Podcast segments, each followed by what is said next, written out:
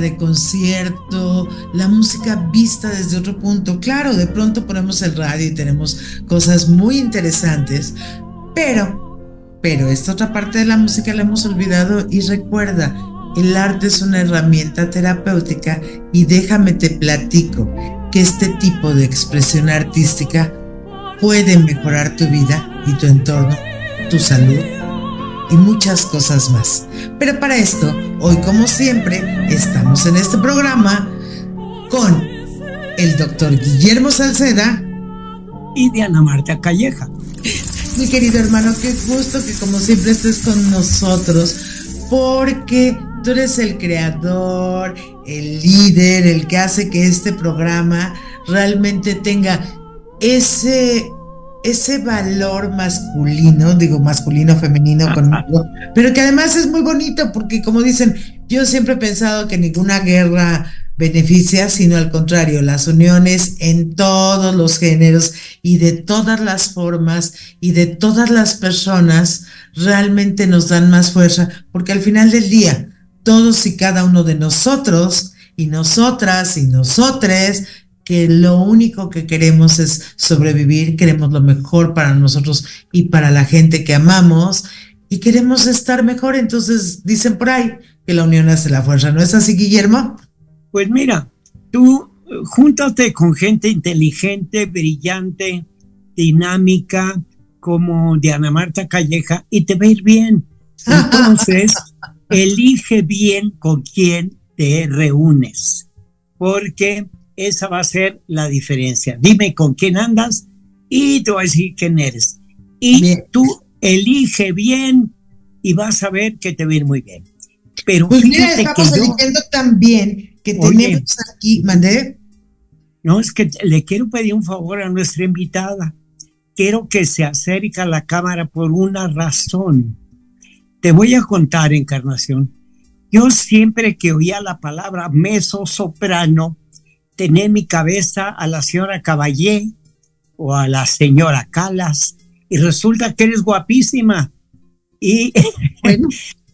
entonces, entonces has roto totalmente mi esquema de la mesa soprano, ¿ok? Pero pues qué bueno, qué bueno, me encanta conocerte eh, eh, porque vi, siempre me manda Diana Marta tu el currículum de nuestros invitados y yo tengo que hacer milagros para poder poner eso en el cartelito de invitación. ¿Ves? Entonces, en tu caso me pasó exactamente igual. Que a ver, ¿y yo por dónde empiezo y cómo acabo? Pero como este programa está dedicado únicamente a ti, pues tú nos vas a contar exactamente todo lo que quieras que sepamos sobre Encarnación Vázquez. ¿Te parece bien? Me parece muy bien. pues eh, por, empezaré diciendo que agradezco mucho tanto a ti, Guillermo, como a Diana Marta, la invitación a poder este, compartir este espacio con quienes ven y nos escuchan, porque, como dice Diana Marta, la unión hace la fuerza. Y yo sí estoy convencida de que es a través del arte y la cultura, la educación, pero sobre todo la sensibilidad hacia las bellas artes, que podemos tener una sociedad sana, una sociedad en donde eh, recuperemos esta parte sensible y espiritual de nuestro ser como seres humanos. Nos vamos, a través de, los días, nos vamos haciendo insensibles. Y es a través de las bellas artes, la música, los libros, la, las artes plásticas, toda la danza, todas las expresiones que el ser humano es capaz de, presentar eh, pues en un escenario, en un museo, en un libro, en palabras eh, y compartir, es verdaderamente un arma para, para enfrentar los tiempos difíciles como sociedad, este, los tiempos difíciles, etapas que son este, complejas y que son de cambios, es a través de la, del arte y en este caso, en mi caso, este, la música. Y pues ya me alargué dando las gracias a ustedes dos. Gracias por invitarme. Este, sí soy una mezzosoprano. Mezzosoprano es que llego a cantar notas de soprano y notas de contralto a la mitad de la voz, que es una voz muy natural en la mujer aunque las mexicanas en esencia este, somos un mundo, bueno, este, en México la mayoría son sopranos, pero un, un, mezzo soprano este, es un eh, descubrimiento maravilloso en nuestro medio cuando surgen buenas mezzosopranos que hemos tenido. Tú mencionaste a Montserrat Caballé, quizá porque es es un tamaño grande de mujer, una artista espléndida. María Calas fue grande, pero después se puso muy delgada. Pero hablando de grandeza, hemos tenido grandes mezzosopranos como Oralia Domínguez, este, que llevó el nombre de México a, a, a, todas partes del mundo. Y pues aquí estoy, muy de manera muy este, respetuosa y humilde, presentándome soy simplemente una cantante, una cantante pues que le gusta cantar, que le gusta este compartir la poesía, las historias que, que con música se vuelven mucho más atractivas. Gracias, Diana. No, pero, déjame lo en la primera parte del programa, de hecho pasó, o sea, en el corte, para presentarnos, pasó una canción muy importante, como dice Encarnación, la maestra Encarnación, hablando acerca de historias, es la de Por eso te quiero, ¿no es así? Claro, es una canción de Ernesto Lecuona, que es un compositor cubano, conocido, altamente conocido por su canción Siboney, y compuso esta Por eso te quiero, pues que es una de las, de, las representantes del periodo romántico de la canción de arte y eh, de la canción que inició como canción popular y después se volvió canción de arte para cantarse en los conciertos. Fíjate, si me dan, eh, puedo meter mi cuchara un segundo. Fíjate, Encarnación, que yo soy promotor cultural hace toda mi vida. No habían, creo que nacido ni tú ni Diana Marta cuando yo ya estaba metido en estas menesteres hace 55 años. Bueno, pero fíjate no, teníamos, teníamos un año. bueno, un poquito más. Bueno, a lo que voy es que, fíjate que yo tengo toda mi vida metido en la promoción cultural. Y precisamente en el tema de la música clásica, yo siempre he sido fan de que los artistas, cantantes, de música clásica eh, eh, lleven su arte a, todo el público. Mira, eh, tanto el maestro Plácido Domingo, Pavarotti, Bocelli, todos han democratizado su arte porque fíjate que yo como promotor, por ejemplo, de, escultura, de pintura, mi concepto es llevar el museo a la gente en vez de la gente al museo. O sea, imagínate llevar la sala de conciertos al público en vez del público a la sala de conciertos. No sé si estoy diciendo una blasfemia de cara al artista, pero creo que es importantísimo, fíjate, que eh, se pueda compartir lo que tú haces, eh, digamos, a, mayores volúmenes, eh, a, mayor, a mayor cantidad de gente. No sé, ¿tú qué opinas?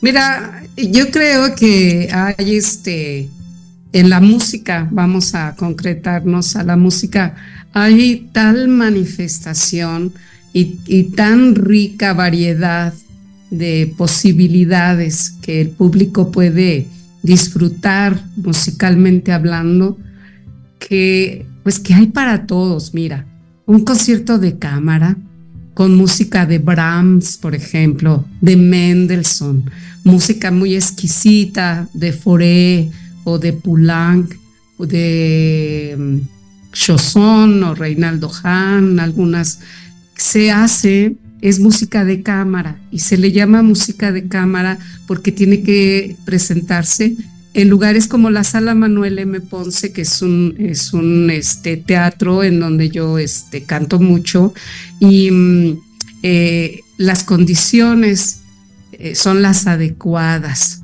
Son muy poquitas personas, no más de 100 personas, y, este, y a través de la música haces un contacto muy íntimo.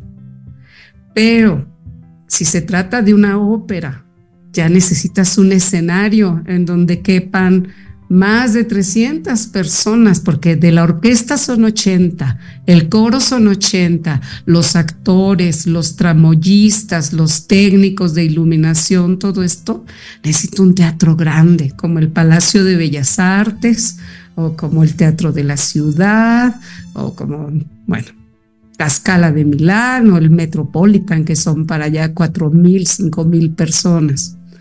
Pero también hay posibilidad de escuchar música. Por ejemplo, vámonos a la danza, el cascanueces. Cada año se lleva a cabo en el Auditorio Nacional y tienen funciones de 10 mil personas lleno. Y hay otra clase de música buena, la que canta Luis Miguel, por ejemplo, que llena estadios, que llena, no sé, para 20 mil, 25 mil personas. Hay música que, este, que tienes que escuchar si es, son boleros de Amparo Montes que cantaba maravillosamente. Ella era una contralto, fíjate, Guillermo, este, los que nos están viendo, ella era verdaderamente una contralto con una voz grave. A ella había que escucharlo en lo íntimo, en un cabaret o en una sala pequeña con su piano y no en un masivo. Yo creo que estamos pasando por una etapa de gran riqueza en cuanto a la tecnología, porque también ya estamos escuchando música y a cantantes de ópera y a cantantes como yo que nos quedamos este, atrapados durante la pandemia por medios digitales. Ahora ya casi el, disco, el, el, compact disc que está desapareciendo para dar paso a bajar la música, videos y todo de las, de las redes, del internet. Entonces, pues yo creo que más posibilidades de compartir nuestro arte no hemos tenido en la historia de la música, ¿no? Solamente eh, yo me detendría en, la, en el fenómeno de manejar masas con, con buena o con mala música, o de manejar pequeñas reuniones de, de, amigos en una bohemia para cantar las canciones de Agustín Lara o de María Griver o de Manuel M. Ponce. Y hay que, hay que saber que cada, que cada género y cada este, estilo de música tiene su lugar, tiene su momento y tiene su, eh, tenemos que tener respeto a ese lugar, a ese momento, este, al igual que la música bravía de mariachi, tiene su momento, ¿no? Entonces, pues, y ya con los medios de, de, comunicación eh, digitalizados, con la posibilidad de, de, platicar con, la, con el público de, tu de su programa, este, se abre todavía una posibilidad mucho más amplia. Durante la pandemia nosotros hicimos conciertos a través de, a través de Internet, de, de, las plataformas, y pudimos eh, seguir en contacto con la gente que nos extrañaba eh, presencialmente, pero a través de, las plataformas de Internet pudimos hacer nuestro arte, que es el canto, y, y, poder compartir y seguir compartiendo con el público, como ahorita con ustedes a través de, este en vivo. Entonces, mmm, creo que hay que tener como una como una actitud y, y, agradecimiento a la vida por tantas posibilidades que tenemos. Ahora, desde luego que en México somos un país de cantantes y necesitaríamos muchos escenarios, muchos teatros, muchas casas de ópera, porque pues eh, eh, los proyectos culturales este, a veces son difíciles por, por esta, este equilibrio que debe haber entre lo que es popular para, para venderse o comercial y lo que es el arte en sí, la música de, concierto, la música sinfónica, la música. Entonces, bueno, pues ustedes nos dan esta oportunidad, Diana Marta, de, de poder comunicarnos con el público y, y, hacerles conocer cuál es nuestro trabajo. Y nuestro trabajo es ese ante la sociedad de compromiso con la música. Por cierto, Encarnación, mira, eh, vamos a pedirle a Diana Marta y a nuestra cabina que nos ponga en la cintilla el programa donde te pueden escuchar en YouTube o en Spotify o donde tú mm, hayas eh, subido tu, tu arte y tu talento. Porque, pues, mira, es muy importante eh, solamente en México somos 130 millones y si eso le sumas en el mundo, pues resulta de que eh, será que yo soy, mi trabajo como promotor cultural es tratar de llegar a la mayor cantidad de personas eh, para que se pueda compartir el pastel entre la mayor cantidad posible. Este, a mí a veces eh, yo he sido gente de teatro toda mi vida.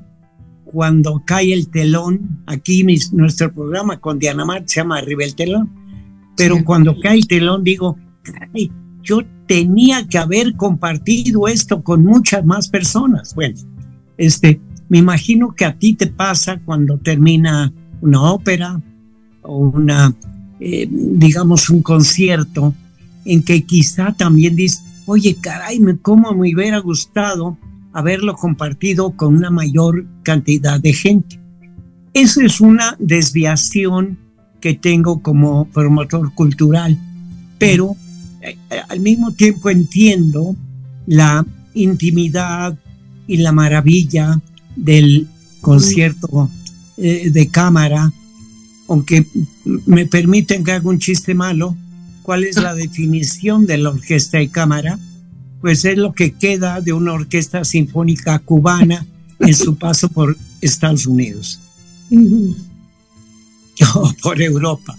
No, entonces mira, no sé, y dime, dime, eh, cuando tú terminas un concierto, Oye, nada más quiero hacer un paréntesis. Ya vimos lo de Cintilla, ¿no? Que, donde te pueden ubicar y todo. Sí, mira, en, en, en, todas las plataformas tengo Facebook, tengo Twitter, tengo este, como Encarnación Vázquez, es un nombre, el nombre de mi abuela, el nombre de la. Yo estudié en escuela de monjitas y nos daban clase de música con piano en vivo tocaba la Madre Encarnación, tocaba en vivo. Entonces mi abuela Encarnación, mi mamá, este, deseó un poco que yo me llamara como mi abuela.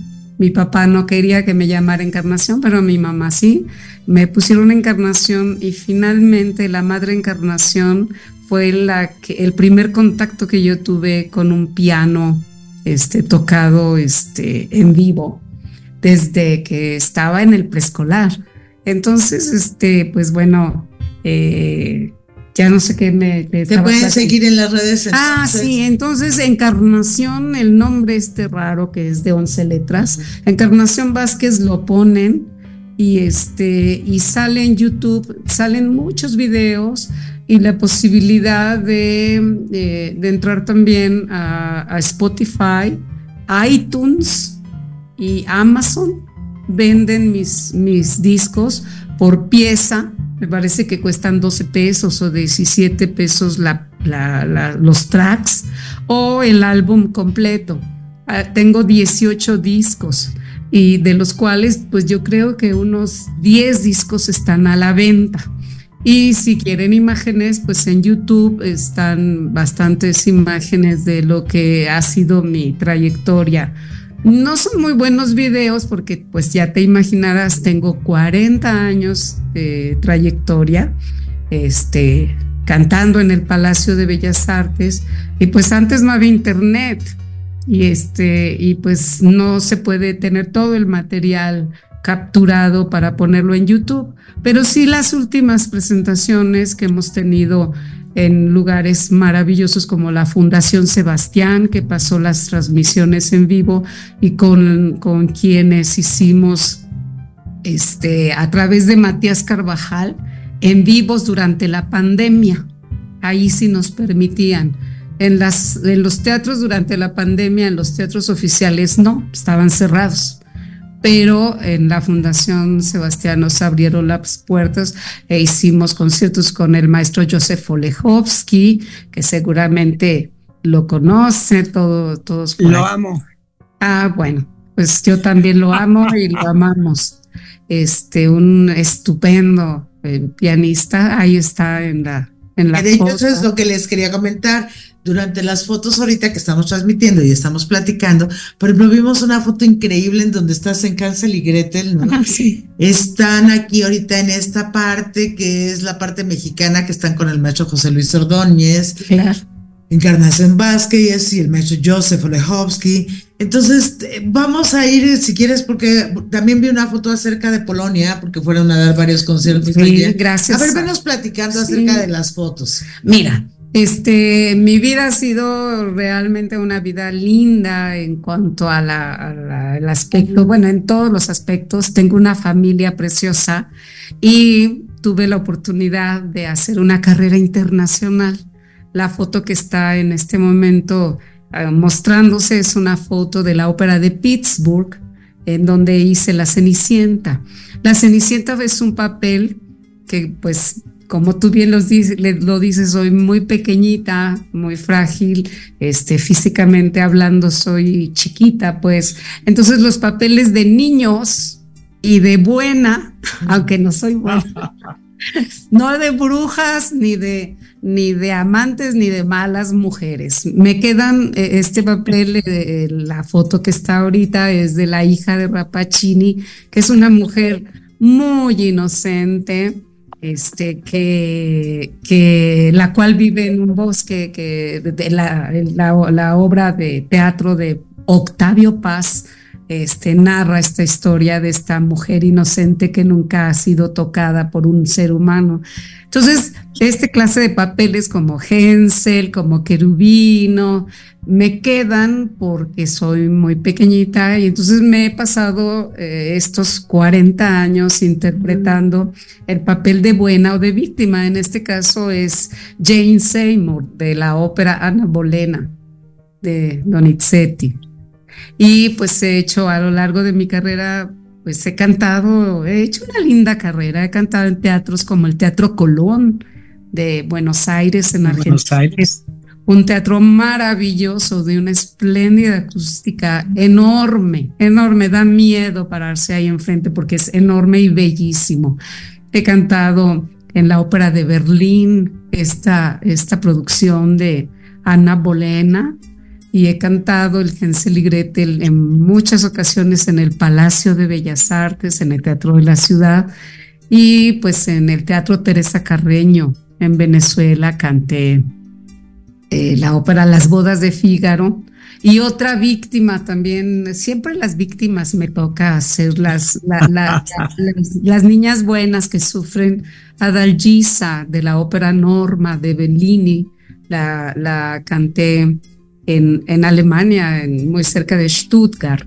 Y canté también eh, la norma en el Teatro Teresa Carreño de Venezuela.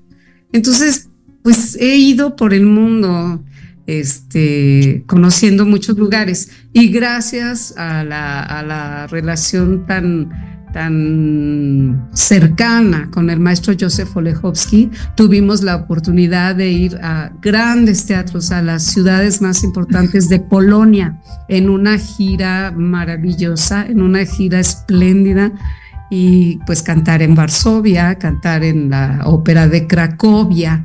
Entonces, bueno, pues la, la vida realmente me ha dado regalos, regalos importantes. Canté también en Japón, una ópera japonesa. Pero hablando de Japón, nos tienes que platicar porque hay varias anécdotas importantes allí, bueno, igual que en Polonia, pero ahorita por el momento, ya sabes qué molesto es esto, pero no va a ser tan molesto porque en este, en este corte vamos a tener solamente mi mente loca con la maestra Encarnación Vázquez y la vamos a disfrutar y la vamos a ver completita.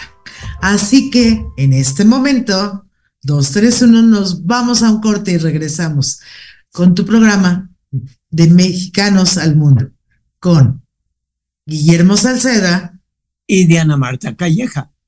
Pues bien, entonces vamos a un corte amigos y no te la pierdas.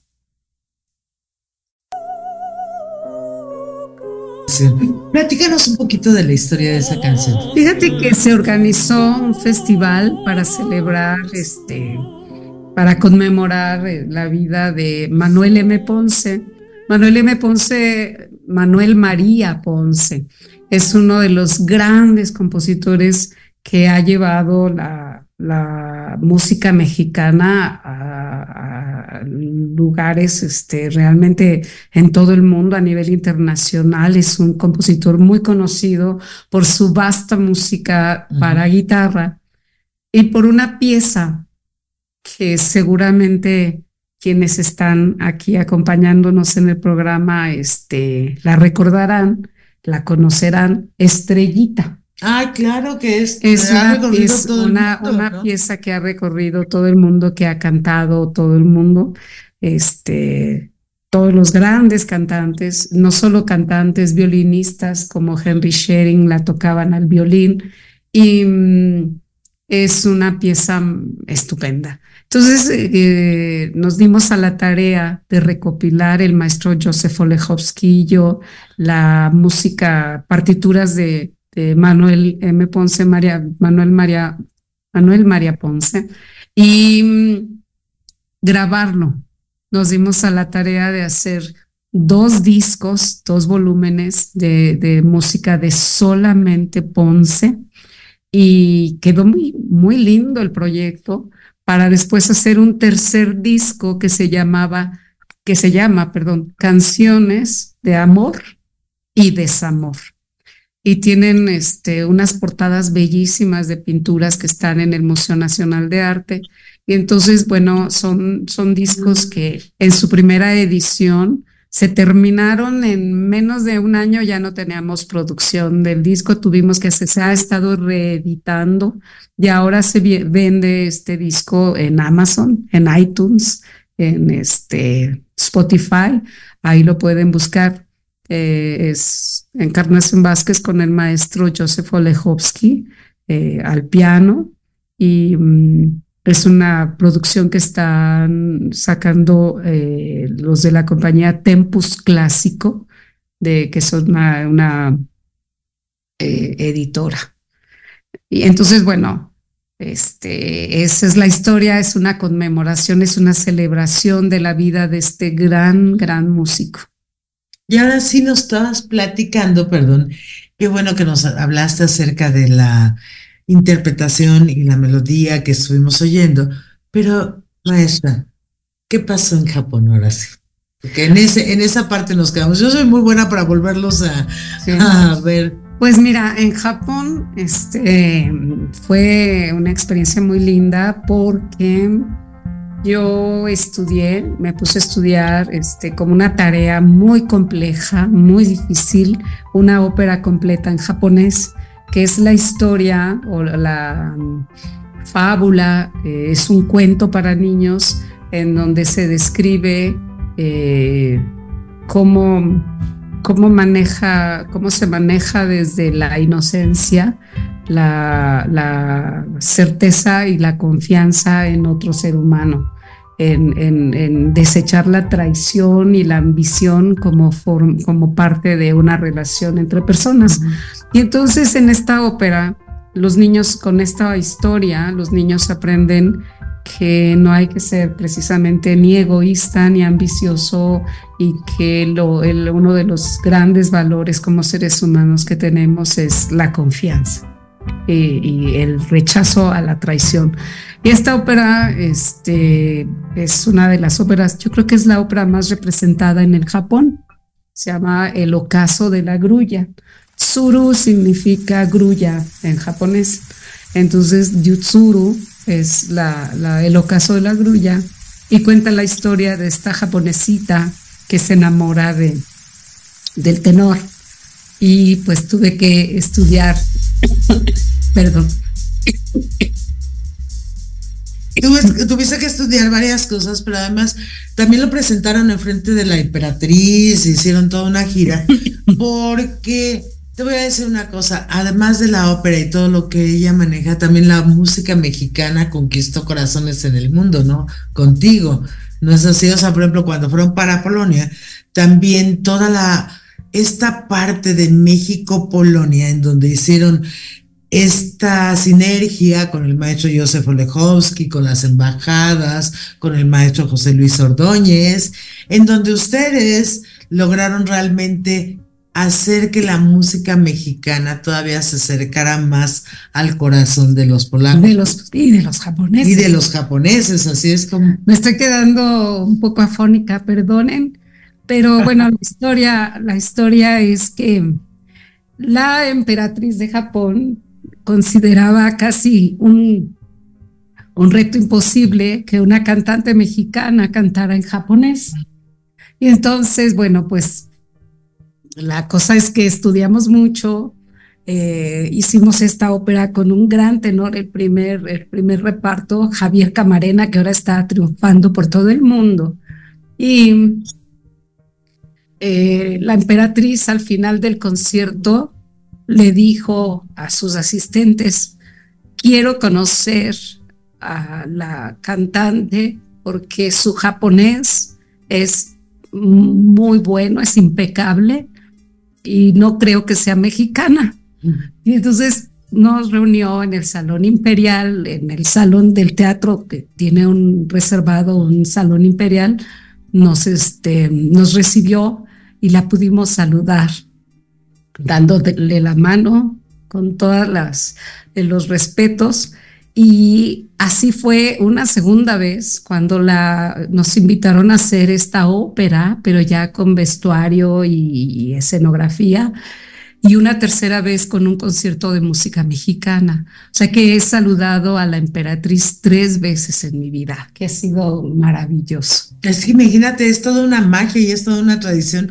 Y yo creo que son de las pocas cosas de la historia que llevan toda una tradición religiosa, eh, imperial, eh, de tradición tan importante como esto en Japón. Además está como muy prohibido, viven en una zona especial. especial. De hecho, es rarísimo que la emperatriz salga y que, que, vaya al teatro y a ver a unos mexicanos, ¿no?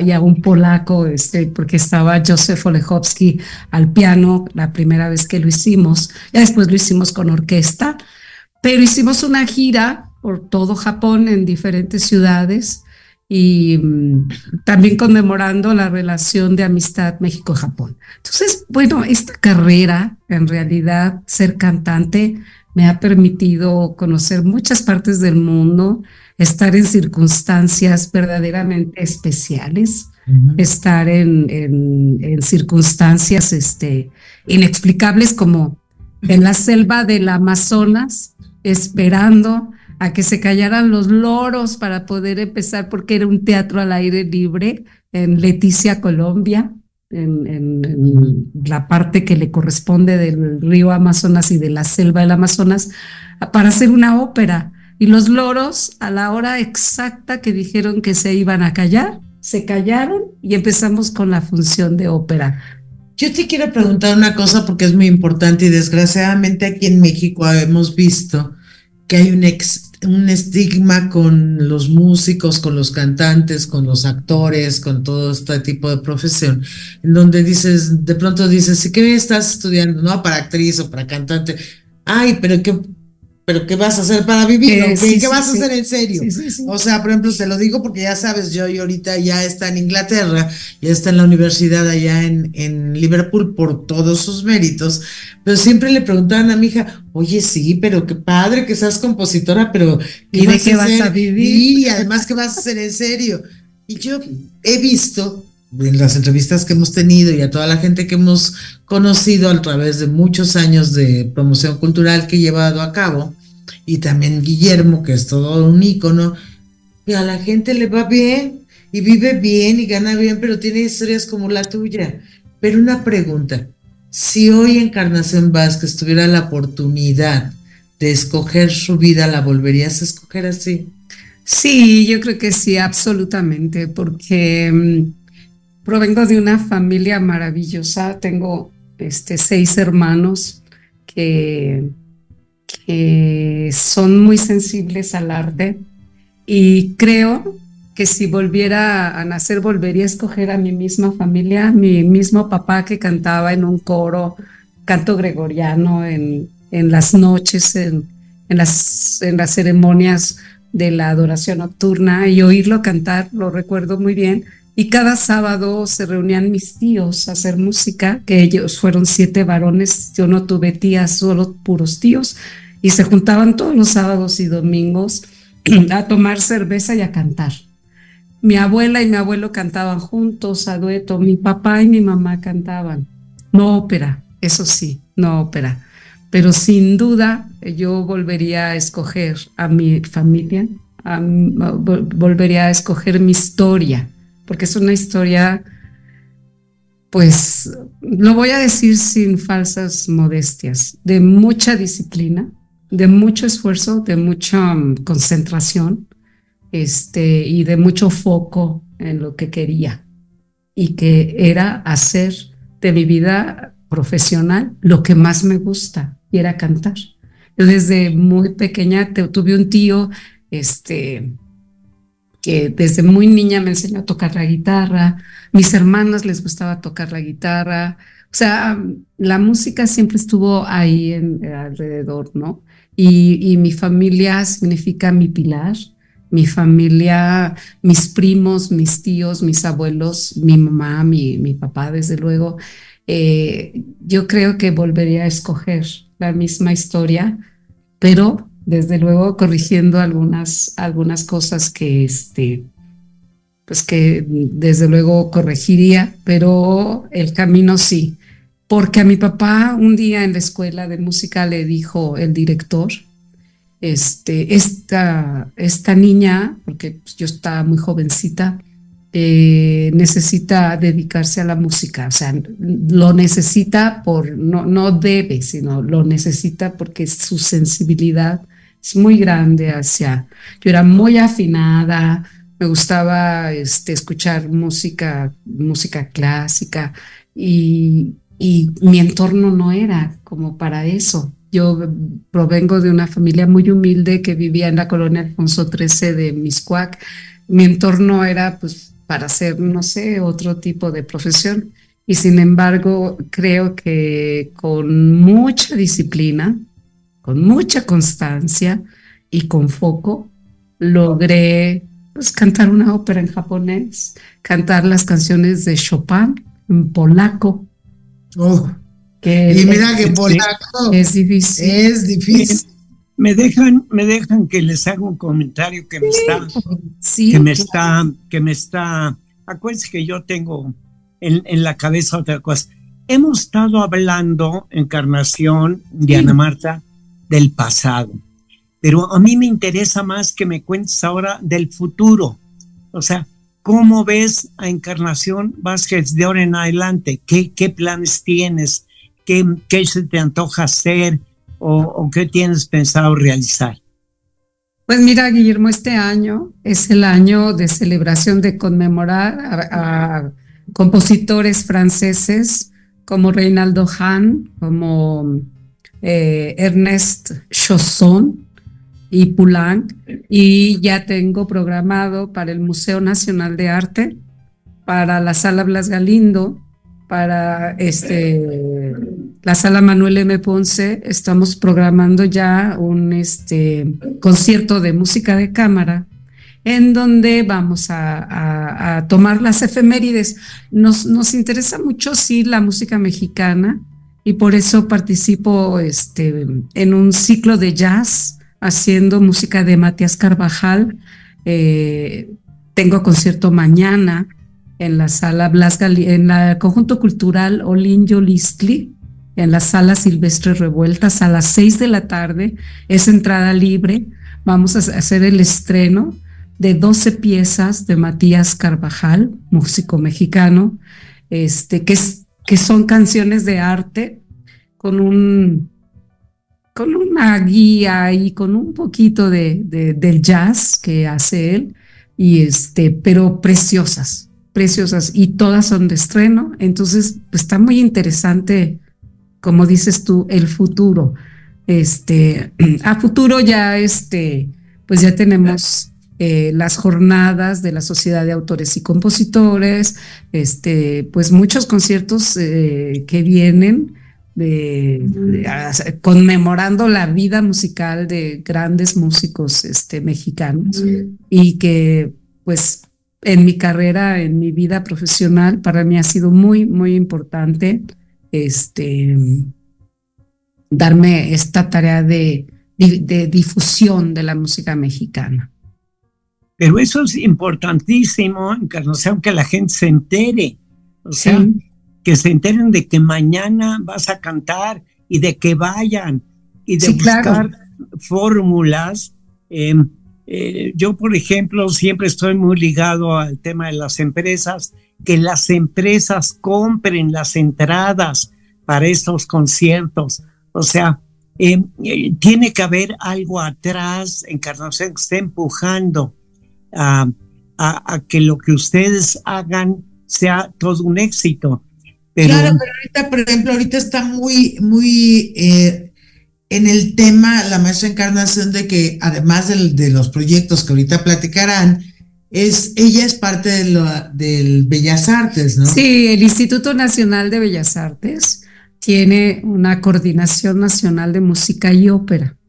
Esa coordinación nacional de música y ópera mensualmente organiza, no sé, yo creo que 70 conciertos, este, muchos conciertos y le da, hay programas muy, muy lindos, este, que por ejemplo uno que se llama Bellas Artes en la UNAM, van a todas las prepas y CCHs de, de, la UNAM, facultades, a dar recitales, este, una serie de grupos, un grupo de cantantes de ópera, y van a, presentarles a los muchachos de nivel preparatoria, este, conciertos conciertos para que sepan qué diantres es la ópera y que, de qué se trata, ¿no? Que no es aburrido, que es divertido, que ahora hay traducción, que la gente debe saber que ya no va a escuchar algo que no entienda.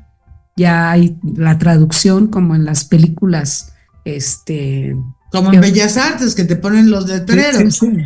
Entonces, yo, yo invito, siempre aprovecho y qué bueno que dices esto, a la gente, sobre todo a los jóvenes, a hacer algo diferente, que inviten a su novia a una ópera, a ver una ópera. Simplemente estar, la experiencia de entrar al Palacio de Bellas Artes y que se levanta este telón maravilloso de cristal de Tiffany y que empieza a sonar la música en vivo de 80 músicos que están ahí tocando en vivo no hay pistas ni nada de, no hay trampas. Y cantantes que están cantando. La próxima ópera del Palacio de Bellas Artes es Juana de Arco. Entonces es una historia, más o menos la conocemos, esta mujer guerrera, una mujer este, feminista eh, que, emprende una tarea este, a nivel social eh, y música de Verdi. Entonces eh, van a cantar Karen Gardeazábal y Ramón Vargas, que es un, tenor muy importante en el medio operístico a nivel internacional y desde luego un gran representante de nuestros cantantes mexicanos. Entonces, ¿por qué no hacerlo? Ahora, la verdad es que se hacen cuatro funciones en el Palacio de Bellas Artes de Ópera. Voy a hablar de aquí, de, la Ciudad de México. Se hacen cuatro. En casi todos los lugares donde se hace ópera se hacen dos o tres, cuando mucho cuatro. Y gracias a Dios, la respuesta del público es buena. Desde luego somos más millones de habitantes y debería de haber más casas de ópera, pero sí hay una respuesta porque son funciones llenas, son funciones que se llenan. Este, que la, que la, la mayoría de la gente prefiere pues a lo mejor pagar un boleto para ir a ver a Yuri o a Luis Miguel en el Auditorio Nacional. Pero entonces hay para todos. No, no, no nos peleamos, no nos peleamos. O, hay en el eh, conciertos este, en el Teatro Metropolitan de Coque Muñiz o de, para todos hay, ¿no? Pero además la parte de Bellas Artes es barata, a veces la pues, de las veces es gratis tienes descuento de tercera edad, de estudiante. Fíjate, puedes este, impresionar a tu novia llevándolo a, a un concierto de la Orquesta Sinfónica Nacional, que programan música hermosísima, no programan obras difíciles este, que tengas que estudiar. No, no, no, simplemente sentarte en la sala del Palacio de Bellas Artes a, a escuchar la Orquesta Sinfónica Nacional que cuesta, me parece, 120 pesos, 80 pesos. O irte a la sala Manuel M. Ponce, que está ahí a un ladito de la entrada de la, del Palacio de Bellas Artes, a escuchar un concierto por 20 pesos. Cuesta 20 pesos la entrada. Entonces, nada más es que se les quite el miedo a cruzar esta puerta y entrar a este palacio blanco de mármol, como a cualquier otro este, gran teatro el Teatro de los Héroes de Chihuahua, el Teatro Diana de, el Teatro de Gollado en Guadalajara. Este, tenemos unos teatros bellísimos, el Teatro Juárez tiene una temporada donde se hace ópera. Es, ¿sabes qué? De dejar de, de limitarse, no limitarse. El, el, universo de la música es tan grande, tan, tan vasto, que hay para todos. Y eso de que no tengo dinero para pagar el boleto y lo tiene que pagar una empresa, este sí, sí está bien que haya patrocinadores, pero hay la mayoría de, los eventos que involucran las bellas artes son gratuitos porque están este, apoyados por la Secretaría de Cultura de este país y por instituciones como el Instituto Mexicano del Seguro Social, que tiene tantos teatros, tantos teatros, no hay, no hay este país que tenga tantos teatros como México, tantos museos. Los museos están abiertos. Entonces, nada más es este, pues invitarlos y yo aprovecho para invitarlos mañana a nuestro concierto en la sala, en la, en el Centro Cultural Olinjo Listli, la sala Silvestres Revueltas. Es gratuito y es a las seis de la tarde. Pues ya me convenciste y ahora lo que tenemos que hacer es convencer al resto de la gente de que siga tu consejo. Ese, por eh, eso está tu programa tan agradable, es su programa, Diana Marta, este, un programa tan importante de promoción y difusión del arte y la cultura. Pues afortunadamente así es, y, pero vamos a, tratar de fomentar más el, el digamos, la, el acceso, que la gente adopte la música clásica y que adopte la costumbre de ir a la sala. Eso es muy importante de lo que acabas de decir y ya que ya nos vamos, porque ya nos están diciendo que ya, ya estamos este, por terminar. Esa idea que te acabas de tener, Guillermo, es genial. Que la gente adopte a un amigo, una amiga o un vecino para llevarlo precisamente a la ópera, al bel canto, a al concierto, los conciertos de cámara, al piano, a los museos, que de verdad lo adopte, que busquen en las carteleras y van a encontrar maravillas, pero de verdad la música, toda esta parte es una herramienta terapéutica increíble, independientemente de todo lo que estamos hablando, social, este, te llena de vida y adopta acabas de tener la idea de la vida, Guillermo. Adopta a un amigo, hijo, vecino, hermano, adóptate a, ti mismo, adóptate a la novia o adóptate a ti mismo. Oye, esta semana voy a ir a ver bla, o voy, ahorita está, está una cosa de teatro en internet y hay otra cosa de óperas, en fin. Pero bueno, amigos, como todo lo lindo y que además... Oye, pero espérame, si yo llego a la novia, no sé qué gesto va a hacer mi mujer, mejor no. bueno, adopta a tu esposa, que además y le mandamos un beso a Lourdes, que es la mujer más increíble que te pudo, que puedes haber escogido en la vida. Qué buena, qué buena decisión tuviste. Entonces, amigos, esta fue una emisión más de tu programa, Mexicanos por el Mundo para cerrar medio minuto, ¿quieres decir algo, Encarnación? No, pues eso que, que se animen a, romper este, lo rutinario, lo cotidiano, lo que siempre hacemos y que pues están los, las puertas de los teatros y de las salas de conciertos están abiertas para ustedes. Eh, solamente si quieren información de, mis actividades en mi Facebook, muy fácil, Encarnación Vázquez. Ahí está todos mis anuncios, todo lo que hago. Está anunciado desde luego este programa y te agradezco. Guillermo, gracias. Muchas gracias, Diana Marta. Y ahí la pueden ver. Encarnación Vázquez, no te la pierdas. Mañana hay concierto, hay varios conciertos que la puedes seguir. Te esperamos el próximo miércoles y nos despedimos con Montezuma. Sí, Montezuma, así se llama. No es Moctezuma, es Montezuma. Escúchenla y busquen a Encarnación Vázquez, a la maestra Encarnación Vázquez, en todas las redes, Spotify, YouTube y todo lo que iTunes, por Amazon. Amazon. Y te espero. Tú tienes una cita con nosotros el próximo miércoles, 7 de la noche. Guillermo, gracias. Maestra, gracias. No, gracias a usted.